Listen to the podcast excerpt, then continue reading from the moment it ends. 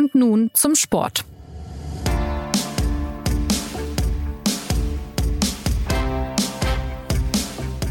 Herzlich willkommen zur neuen Folge des SZ Sport Podcasts. Am Wochenende ist die Führung des Deutschen Fußballbundes mit den Vertretern der Regional- und Landesverbände zu einer Krisensitzung zusammengekommen. Doch statt einer Einigung im Machtkampf an der Spitze des Verbandes haben letztere DFB-Präsident Fritz Keller zum Rücktritt aufgefordert, zur Abwendung weiteren Schadens, wie es hieß. Aber der Schaden beim größten Sportverband der Welt mit mehr als sieben Millionen Mitgliedern dürfte nun erst recht immens sein. Vor allem, weil in einigen anderen Angelegenheiten noch viel Unklarheit herrscht. Die große Zuspitzung im Machtkampf des Deutschen Fußballbundes ist heute unser Thema. Mein Name ist Anna-Drea und zugeschaltet sind Sportressortleiter Claudio Catugno. Hallo Claudio. Hallo. Und Sportpolitik-Experte Johannes Aumüller. Hallo Johannes. Hallo zusammen. Johannes, lass uns bei den vielen Verwerfungen, die es innerhalb des DFBs ja nun seit äh, diversen Jahren gibt, mal beim Wochenende anfangen, als der Machtkampf an der Verbandsspitze eskaliert ist. Was ist denn bei diesem Treffen am Templiner See passiert und was ist das Verheerende daran? Die, die Auswirkungen unterscheiden sich ja jetzt auf den ersten Blick doch von dem, was in der Vergangenheit auch schon passiert ist. Naja, also zunächst einmal ist es so, dass die Vertreter der Landes- und Regionalverbände dort zusammengekommen sind. Du hast es gesagt, der Machtkampf währt schon ewig, aber nach einer Nazi-Entgleisung des DFB-Präsidenten Fritz Keller gegenüber seinem Vizepräsidenten Rainer Koch ähm, ist es zu dieser Konferenz gekommen. Äh, und dort ist dann auch tatsächlich ähm, quasi die Vertrauensfrage gestellt worden. Und sie ist für Fritz Keller so ausgefallen, dass halt 26 mit einem Stimmergebnis von 26 zu 9 sein Rücktritt gefordert wurde von dieser Konferenz. Man muss allerdings sagen, dass auch für seine Gegenspieler im Machtkampf ähm, das äh, Ergebnis dieser Konferenz äh, frappierend war. Der Generalsekretär Friedrich Curtius, ähm, dem wurde auch das Vertrauen entzogen von Seiten der Amateure und auch die beiden anderen Protagonisten, also der besagte Vizepräsident Rainer Koch und der Schatzmeister Stefan Osnabrügge, haben keine guten Ergebnisse bekommen. Sie haben zwar formal eine knappe Mehrheit ähm, erhalten ähm, mit ähm, 13 Nein-Stimmen und 21 beziehungsweise 22 Ja-Stimmen. Ähm, allerdings ist das äh, ohnehin schon mal ein enges Ergebnis und man muss noch ins Kalkül ziehen, äh, dass ähm, Rainer Koch aufgrund seiner Ämterfülle als äh, Präsident des Bayerischen und des Süddeutschen Verbandes, dass ihm da ohnehin verschieden äh, schon vier Stimmen ähm, zustehen. Schatzmeister Osnabrück kommt aus dem Fußballverband Mittelrhein, der auch nochmal zwei Stimmen hat. Also man hat schon ein, ein Paket an Stimmen, mit dem sich letztlich diese beiden Protagonisten ähm, dass die, die Mehrheit sichern konnten. Also von daher auch für alle Beteiligten letztlich ein großes, großes Misstrauensvotum, was dort ähm, passiert ist und alle Beteiligten sehr, sehr schwer äh, angeschossen, sodass man sich die Frage stellt, wer von denen sich überhaupt noch irgendwie an der Spitze äh, halten kann. Koch, Curtius und Osnabrücke stehen ja auch deswegen in der Kritik, weil sie immer heiklere Fragen zu einem ominösen äh, Beratervertrag im Rahmen eines Projektes beantworten müssen und das bislang nicht aufschlussreich tun das spielt die ganz zentrale Rolle in diesem Machtkampf. Und ich glaube, man muss erstmal, also wenn man sagt, wir haben einen Machtkampf seit vielen Monaten, muss man erstmal so ein bisschen unterscheiden. Äh, Machtkampf klingt ja so ein bisschen wie, da sind auf verschiedenen Seiten ähm, ja, Männer mit persönlichen Ambitionen äh, und am Ende kann es nur einen geben, ja, so Laschet oder Söder. Das, so stellt man sich ja erstmal einen Machtkampf vor. Ähm, ich glaube, man muss sich klar machen, dass es hier wirklich um was anderes geht. Ähm, auf der einen Seite, du hast dieses Projekt angesprochen, das steht wirklich im Zentrum der Auseinandersetzung. Ähm, ein Beratervertrag für einen Kommunikationsberater, 360.000 Euro hat dieser Mann äh, vom DFB bekommen und man weiß nicht genau, wofür eigentlich. Und ähm, je mehr sozusagen aktiv verhindert wird, darüber Aufklärung äh, zu betreiben oder zuzulassen, umso größer wird ja die Frage, ja, warum steht der DFB bei so einem Menschen so tief in der Schuld, dass er so viel Geld bekommt, ja. Das könnte man aufklären, wenn man es aufklären kann. Man kann es aber offenbar nicht so richtig aufklären, ähm, beziehungsweise man verweist immer nur darauf, na ja, der hat halt irgendwelche Projekte medial begleitet. Aber das ist alles ein bisschen komisch. Und ähm, dieses große Geheimnis steht letztlich im Zentrum dieses Machtkampfs und am Ende geht es äh, nicht darum, wer darf am Ende den DFB führen, sondern es geht darum, ähm, wofür kann man denn die Macht dann eigentlich brauchen, um die es da geht, ja? Und ähm, äh, da unterstelle ich jetzt einfach mal, inzwischen äh, geht es Fritz Keller darum, das aufzuklären, und seinen Gegenspielern geht es darum, das unter der Decke zu halten, um es mal ein bisschen plakativ zu besprechen. Und natürlich ist da jetzt dieser, dieser, äh,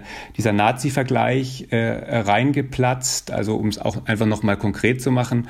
Ähm, Fritz Keller hat eben in einer Präsidiumssitzung sich äh, offenbar so über äh, seinen Vizepräsidenten Koch geärgert, dass er ihn mit Roland Freisler verglichen hat, den äh, furchtbaren Nazi-Richter, ein Mann, der den Holocaust mit instrumentalisiert hat, der über 2000 Todesurteile gesprochen hat äh, in der Zeit des Nationalsozialismus. Und natürlich geht das nicht und natürlich ist die Empörung, die ähm, bei den Regionalverbänden, auch in der Politik, in der Fußballlandschaft ähm, äh, losgebrochen ist, ist die natürlich total berechtigt. Und das alles überlagert jetzt allerdings natürlich äh, den Kern dessen, worum sich dieser Machtkampf eben seit Monaten dreht. Und natürlich ist es völlig angemessen, dass sich die Regionalverbände und die Amateurvertreter darüber austauschen, darf ein Mann wie Fritz Keller nach so einer Entgleisung DFB-Präsident bleiben. Und sie haben ja da offenbar äh, eine klare Haltung dazu äh, entwickelt.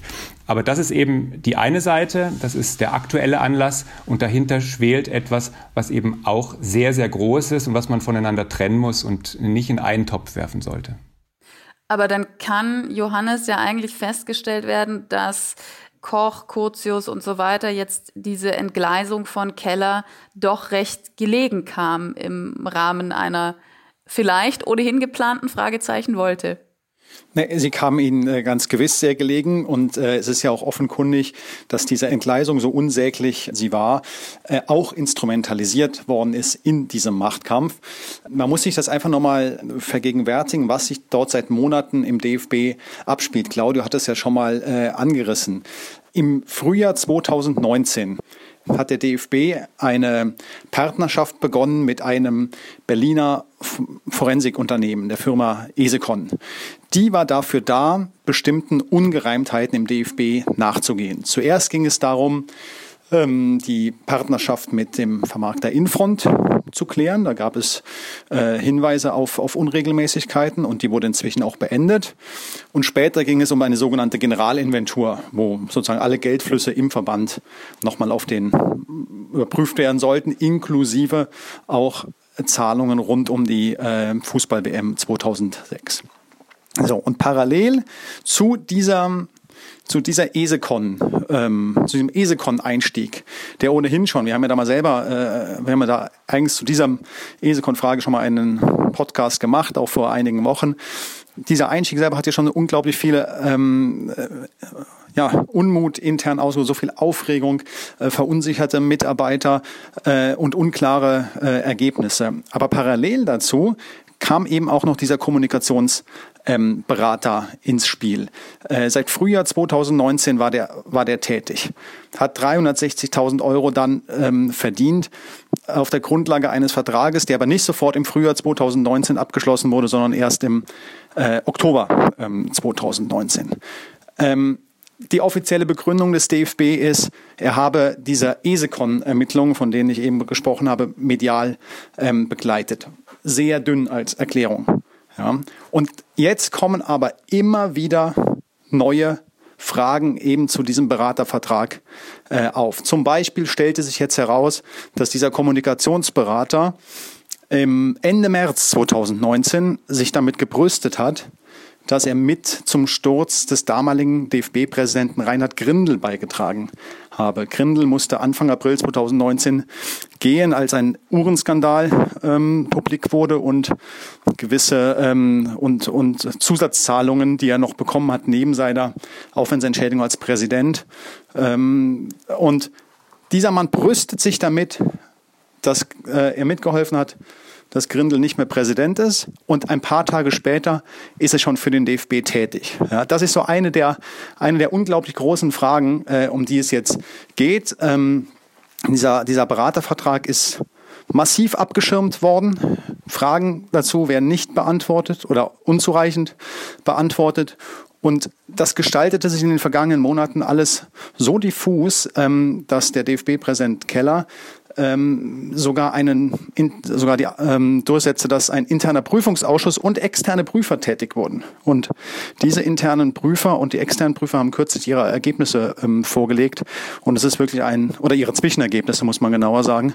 Und es sind wirklich alarmierende ähm, Zwischenberichte wo die internen Prüfer festhalten, es gäbe unglaublich, unglaubliche Ungereimtheiten, unglaubliche Fragen. Und äh, von daher ist die Arbeit der Prüfer ja, dann der Stelle offenkundig auch noch nicht beendet, sondern müssen sie auch noch weitermachen. Dieser ganze Bereich dieses Vertrages, äh, den verantworten eben Kellers Gegenspieler. Ja? Also ähm, äh, Generalsekretär Curtius als Chef der Hauptamtlichkeit plus Koch plus Osnabrücke. Ja? Einfach um nochmal klarzumachen, wenn man sagt, der DFB hat diesen Vertrag äh, abgeschlossen, das sind eben die Gegenspieler von Keller gewesen.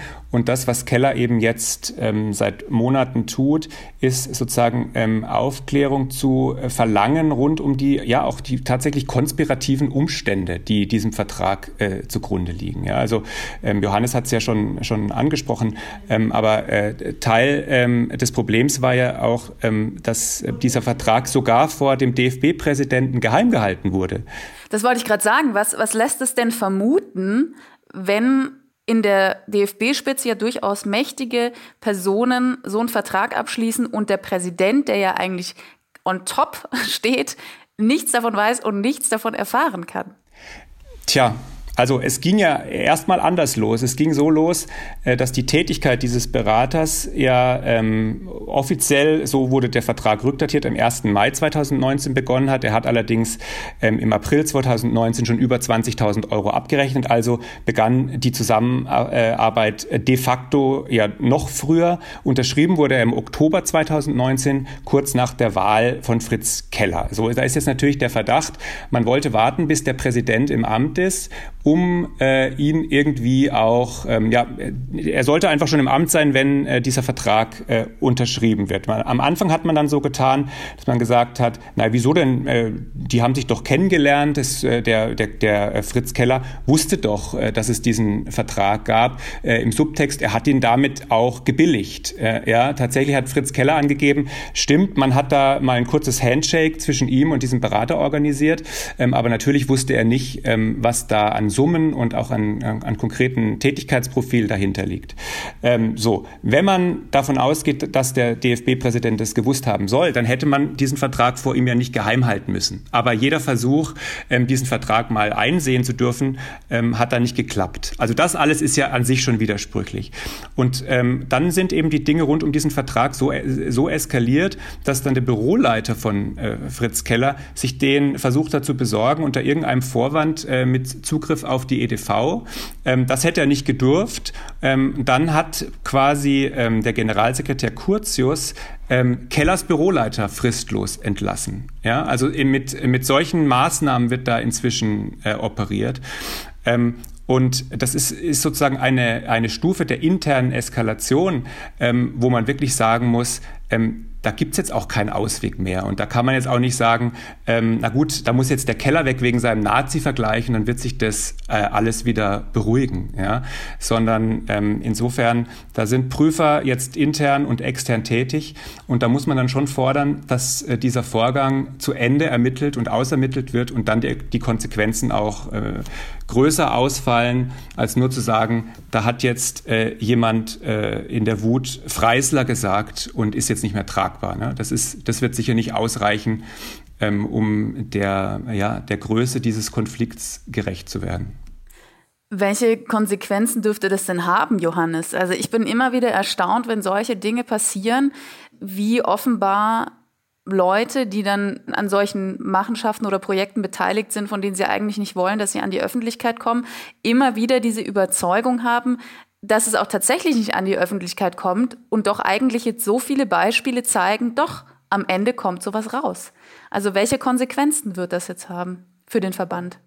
Also ich glaube, dass auf mittlere Sicht die komplette Führungskrew, über die wir gerade die ganze Zeit sprechen, ähm, nicht mehr nicht mehr im Amt sein wird. Also für ähm, Keller ist war das war das Votum jetzt so ähm, frappierend. Er kann zwar darauf oder, oder er weiß zwar, dass er auch Unterstützung hat äh, aus der Liga, die natürlich jetzt bei diesem Treffen nicht äh, äh, dabei war und dafür in anderen Gremien ihm wiederum helfen könnte, aber trotzdem ist es unterm Strich einfach nicht, nicht vorstellbar letztlich, äh, dass das Keller auf, auf lange Sicht im Amt bleibt.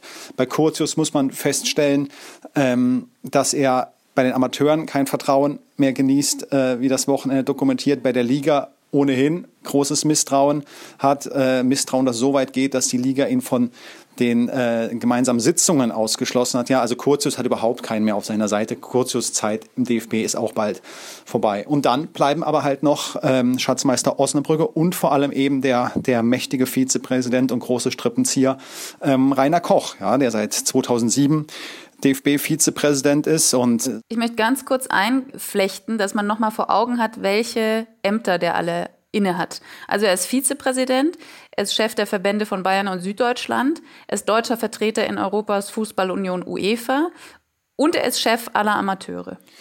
Genau. Und im Zweifel haben wir noch irgendeine FIFA-Kommission äh, jetzt äh, vergessen. Aber das sind äh, so, genauso, genauso ist es. Unglaublich viele ähm, ähm, Funktionen. Und äh, er hat schon, darauf wollte ich eben hinaus, er hat schon seit äh, in den vergangenen Jahren diverse Präsidenten ähm, kommen und gehen gesehen, ja, ob Wolfgang, äh, ob das Wolfgang Niersbach war oder vor Wolfgang Niersbach sogar noch Theo 20er, dann Wolfgang Niersbach, äh, dann Reinhard Grindel, ja, und es ist halt, ähm, sagen wir mal, in der Fußballbranche äh, wird man kaum noch jemanden finden, der sagt, er habe sie nur kommen und gehen gesehen, sondern er hat ein, habe an einem Kommen und Gehen auch ziemlich durch sein Verhalten äh, mitgewirkt, ja, ist eher die äh, verbreitete Meinung. Und, und, und um diesen Rainer Koch geht's jetzt einfach auch ganz äh, zentral in den weiteren Diskussionen und auch man muss sehen, äh, in den weiteren Enthüllungen, die ähm, bevorstehen. Äh, denn eine ganz große ungeklärte Frage rund um diesen Beratervertrag ist ja, seit wann Koch und dieser Berater sich eigentlich kennen. Ähm, wir, wir haben schon vor im, ja, im, im Frühjahr 2019 erstmals, äh, Entschuldigung, Frühjahr 2020 äh, erstmals ähm, ähm, dokumentieren äh, können, dass es bereits im äh, im Sommer 2012 zu einem Treffen kam äh, von diesem Berater, ähm, äh, Berater Kurt Diekmann, ähm, äh, Koch und anderen DFB-Granden. Ähm, und der ursprüngliche Anlass für dieses Treffen war eine Mail von äh, diesem Berater Diekmann an einen anderen ähm, DFB-Funktionär, in dem er angab, sehr, sehr explosives Wissen ähm, zu haben ähm, über, über sozusagen über Untaten im deutschen Fußball, um jetzt mal die, die komplizierten äh, damaligen Gemengelagen etwas ähm, abzukürzen. Also damals gab es schon dieses Treffen. Koch und der DFB haben dann immer behauptet, es sei dann gar nicht um die WM-Affäre oder äh, äh, so gegangen. Also die haben das versucht zu, zu relativieren, aber dieses Treffen ist verbirgt. Verbirgt ist auch, äh, dass es Anfang 2016 auf dem, auf dem Höhepunkt der WM 2006 äh, ähm, zu einem Treffen von Koch mit dem Schweizer Compliance-Experten Mark Piet kam und ähm, auch dort Diekmann, der Berater Diekmann zugegen war. Und jetzt gibt es inzwischen weitere Hinweise auf weitere ähm, Treffen im engen zeitlichen Kontext äh, zu dieser WM-Enthüllung. Also da ist eine, das ist eine der absoluten Kernfragen, wenn nicht vielleicht sogar die absolute Kernfrage jetzt. Seit wann kennen sich Koch und Diekmann. Wie eng waren sie über all die Jahre ähm, miteinander verbandelt? So jemand wie Koch wird sich dann aber ja eigentlich auch kaum halten können. Oder hat er so viel Macht, so viel Einfluss, dass er das auch noch überlebt?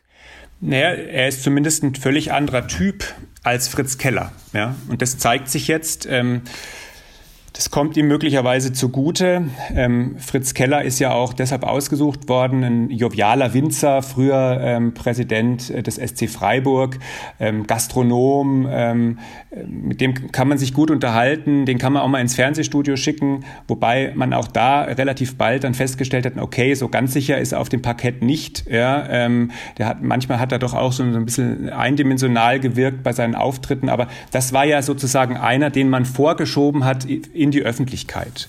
Und, ähm, und da hat, hat sich jetzt halt auch gezeigt, okay, ähm, ja, der hat sich manchmal nicht im Griff. Ja, der ist einfach, äh, der reagiert natürlich dann auch ähm, in diesen Sitzungen äh, manchmal zu emotional. Er läuft auch der anderen Seite ständig in die Falle, äh, muss man auch sagen. Ja, er hat so ein eher hemdsärmeliges, patriarchalisches Führungsverständnis.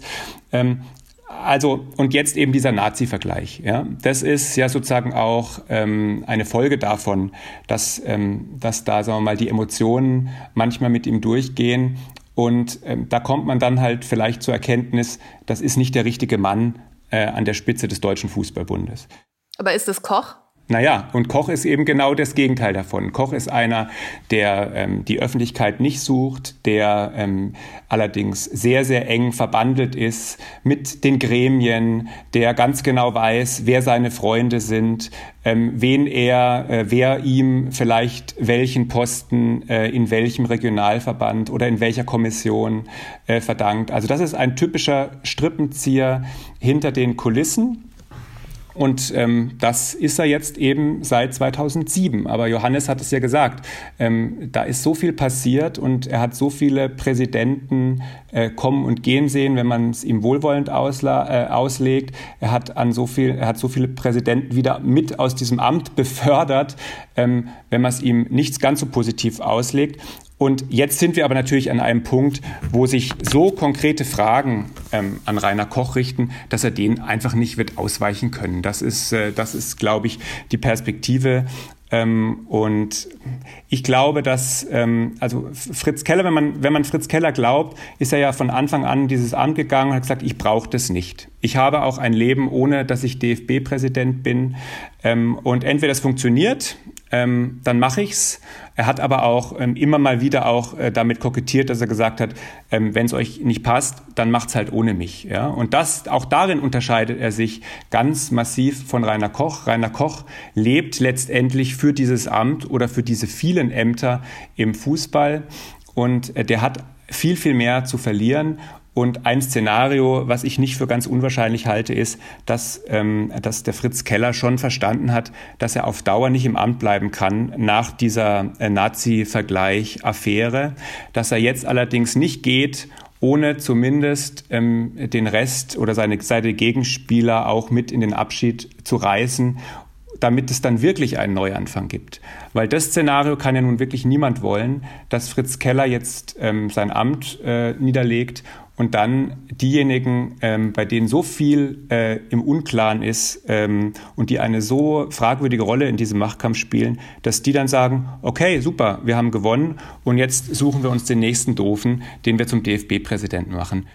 Deutschlands Rekordnationalspieler Lothar Matthäus hat ja schon Karl-Heinz Rummenigge, derzeit Vorstandsvorsitzender des FC Bayern, als Präsidenten und äh, Rudi Völler, Geschäftsführer bei Bayer Leverkusen, gerade noch äh, als Vize vorgeschlagen. Das äh, wäre zumindest dessen Traumkonstellation. Könnte es denn in absehbarer Zeit tatsächlich einen Wechsel der gesamten DFB-Führungsriege geben, wie es sich Matthäus und wahrscheinlich auch viele andere Leute wünschen? Also, dass es in absehbarer Zeit zu einem Wechsel an der Spitze kommt, das hatte ich ja eben schon gesagt und Claudia hat es ja auch nochmal unterstrichen das ist das wahrscheinliche Szenario, dass es am Ende einen DFB-Präsidenten Karl-Heinz Rummenigge gibt. Eher nicht. Und dass dessen Vizepräsident Rudi Völler heißt, ich glaube, das schon mal, schon mal dreimal gar nicht. Nein, aber um jetzt diese, um diese, um diese Namen, ähm, das ist natürlich jetzt auch so ein, so, so eine typischer Reflex, dann jetzt solche Namen äh, äh, zu diskutieren. Und klar, natürlich gibt es Kreise, äh, in denen man sich schon längst darüber Gedanken macht, ähm, wer denn, ähm, wer denn ein möglicher nächster Präsident sein könnte. Ähm, da, da müsste man natürlich auch daran denken, dass das dann eine Figur wäre, die, ähm, die, die wirklich integrierend äh, wirken kann in diesem unglaublich zerstrittenen ähm, Gebilde, das der deutsche Fußball gerade abgibt, zwischen Amateuren äh, und, und Profis und dann aber auch noch, wie wir am Wochenende gesehen haben, ja auch noch mal innerhalb äh, äh ähm, der, der Amateure. Ja, ist ja nicht so, dass sie da alle einstimmig äh, votiert haben, sondern sind in ihrem eigenen ähm, ihrem eigenen Amateurchef Koch äh, ja dann auch äh, dann doch in sehr großer Zahl auch entgegengetreten. Ja? Also äh, eine unglaublich integrierende Kraft. Ähm, das ist jetzt nicht das, was man als erstes mit äh, Karl-Heinz Rummenigge ähm, ähm, verbindet. Rein formal ist es natürlich auch so, dass Keller zunächst mal gewählt ist. Ja, der, der Vorstand, es gibt da zwar einen Passus in der Satzung, dass der Vorstand, das ist ein etwas kompliziertes Gremium, sagen wir mal, ein erweitertes Präsidium mit ähm, knapp 50 Mitgliedern. Ähm, äh, das, das könnte ihn schon zum Rücktritt ähm, ähm, zwingen. Äh, aber ähm, in diesem Vorstand sind die Mehrheitsverhältnisse wiederum so, dass ein, ein, eine, eine Rücktritt, also sozusagen ein erzwungener Rücktritt Kellers mit Sicherheit auch einhergehen würde mit einem erzwungenen Rücktritt äh, äh, seiner Gegenspieler. Also das ist, wie das dann rein formal abläuft, ist durchaus eine spannende Frage für die, für die nächsten Wochen, aber Unabhängigkeit von, unabhängig von diesen Satzungsfragen gibt es ja auch einfach eine, eine, sozusagen eine politische ähm, Dynamik, ja, eine sportpolitische Dynamik, wer sich da jetzt noch wie lange halten kann oder nicht. Ähm, das Lustige, oder was ist Lustige, das, das Bemerkenswerte ist ja, dass die, dass die Satzung auch vorgibt, äh, für den Fall, dass ein Präsident zurücktritt, ähm, ist ja eine Interimsspitze vorgesehen. Wir haben das in den vergangenen Jahren zweimal erlebt, sowohl nach dem Rücktritt von Wolfgang Niersbach wie auch nach dem von äh, Reinhard Grindel. Und diese Interimsspitze wird äh, qua Satzung. Jetzt würde ich gern Trommelwirbel einspielen lassen, denn äh, es läuft auf eine Pointe hinaus. ja, denn dieser wird nicht nur, denn dieser wird einerseits gebildet natürlich vom, vom, vom dem ersten Vizepräsidenten, den das Profilager stellt, um die Pointe noch ein bisschen zu verzögern. Also in den vergangenen Jahren war das jeweils Reinhard Raubal. Aktuell wäre es Peter Peters, aber natürlich auch, äh, dein Trommelwirbel war ja eindeutig, ähm, der, zweite, äh, die, der zweite Teil der Interimsspitze wäre dann der andere Vizepräsident, der andere erste Vizepräsident und das wiederum ist wieder Dr. Koch. Und das wäre natürlich, also eine, eine sehr äh, unglaubliche Konstellation. Insofern muss man das natürlich jetzt auch mit ins Kalkül ziehen. Einfach so, der Präsident tritt zurück und dann unternehmen, übernehmen die beiden ersten Vizepräsidenten wieder die Interimsführung. Geht, geht auch nicht. Also sehr äh, äh, bemerkenswerte Fragen, die uns da bevorstehen in nächster Zeit. Was zeigt uns das dann alles über den DFB, Claudio? Es ist ja ohnehin schon sehr ja, unterhaltsam, sage ich jetzt mal, gewesen in den vergangenen Jahren und auch Erstaunliches passiert. Äh, das ist jetzt on top nochmal eine Verwerfung, die ja auch dem Image des Verbandes wahrscheinlich nicht sonderlich gut tut. Nein, also es hat eine Dimension erreicht, die ist so eigentlich nicht mehr zu ertragen. Und gerade wenn man sich überlegt, in welcher, äh, in welcher Situation wir jetzt eigentlich sind und wofür es den äh, Deutschen Fußballbund im Moment eigentlich bräuchte, dann ist es wirklich einfach nur noch traurig. Äh, wir, haben, wir sind mitten in der Corona-Pandemie.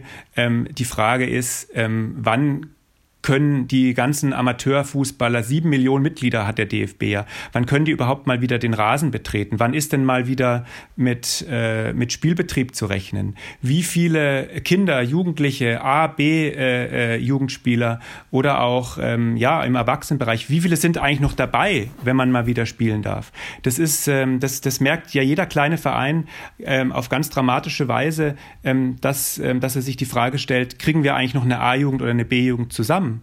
Ähm, und da bräuchte man doch äh, den DFB jetzt auch irgendwie als starke gesellschaftliche Stimme, mal abgesehen von all den anderen gesellschaftlichen Baustellen, wo man ihn bräuchte. Und dass man äh, jetzt ähm, konfrontiert ist mit einer Führungsmannschaft, die ausschließlich mit Intrigen äh, ähm, beschäftigt ist, die da sozusagen eine Abwehrschlacht in eigener Sache führt und die sich um all diese brachliegenden Dinge überhaupt nicht mehr kümmern kann. Das ist eigentlich die wahre Tragödie und allein das disqualifiziert ähm, die Leute an der Spitze ähm, total. Und ähm, ja, aber ich glaube, ähm, wie, wie Johannes auch gesagt hat, ähm, da, da, da läuft es jetzt auf den Showdown raus und der ist auch dringend nötig. Und die Frage wird dann aber wirklich sein, ähm, Rummenigge wird es nicht machen, Rudi Völler auch nicht, aber wo kriegt man eine solche Figur her? Ähm, jeder bringt ja jetzt äh, immer denjenigen ins Spiel, von dem er sich was verspricht. Ja. Ich habe jetzt gelesen, die Bild-Zeitung fordert jetzt Philipp Lahm als neuen DFB-Präsidenten keine Ahnung, aber was man schon sagen kann, und das merkt man an Fritz Keller und an seiner Amtszeit, mal unabhängig von all dem, was im Hintergrund ähm, auf der Gegenseite abläuft, es ist auch nicht so leicht, so ein Amt in der jetzigen Zeit ähm, wirklich vollumfänglich auszufüllen. Und, und auf der einen Seite wirklich was darzustellen, auf der anderen Seite ähm, sicher in den Themen zu sein auf der, und, und die ähm, auseinanderstrebenden Interessen unter einen Hut zu bringen, vom Profifußball, der, wie wir gesehen haben, jetzt bis hin zu einer Super League-Überlegung anstellt und auf der anderen Seite eben der Kinder- und Jugendfußball, ähm, der, der brach liegt seit über einem Jahr. Das ist nicht leicht, aber was man sicher sagen kann, ist, ähm, die, die ähm, derzeit an der Spitze stehen, die ähm, schaden dem Ansehen des DFB ganz extrem. Abschließend, Johannes, wäre denn die ganze Problematik wirklich gelöst, wenn man die Führungsriege austauscht, weil die, die Machtstrukturen haben sich ja etabliert. Also es gab ja immer Leute, die profitiert haben, die ähm, in, den, in den zweiten, dritten, vierten Reihen des DFB führende Positionen haben. Verändert sich wirklich was, wenn man sagt, man tauscht jetzt die Gesichter aus? Oder glaubst du, danach geht es weiter mit einer anderen Person, die dann eben ihr Gesicht in die Kameras hält?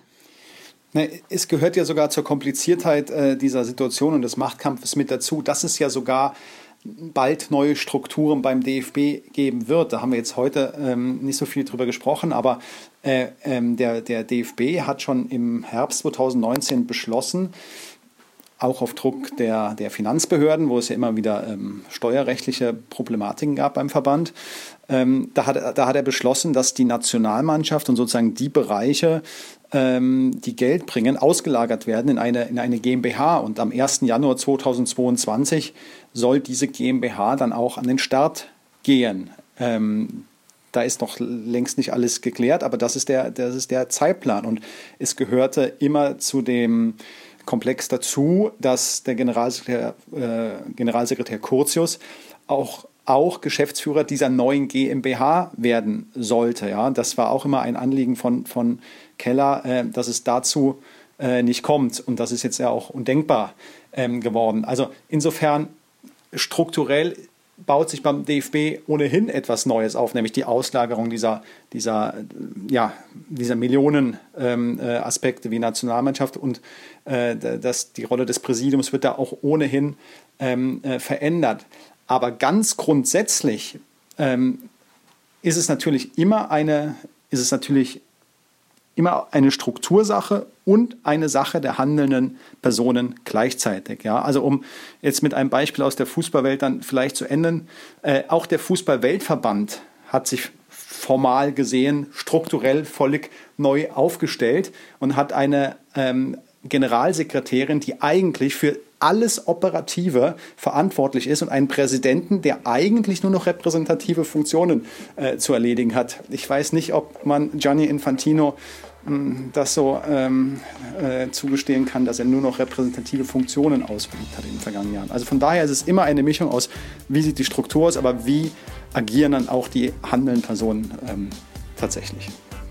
Die Bundestrainerfrage muss auch noch geklärt werden, aber vielleicht wird Hansi Flick ja dann auch einfach gleich DFB-Präsident. Wir sind gespannt, was sich da noch alles tut. Für heute bedanke ich mich sehr bei euch beiden, dass ihr mitgemacht habt und an Sie vielen Dank fürs Zuhören. Die nächste Folge gibt es nächsten Montag. Bis dahin eine schöne Woche. Machen Sie es gut.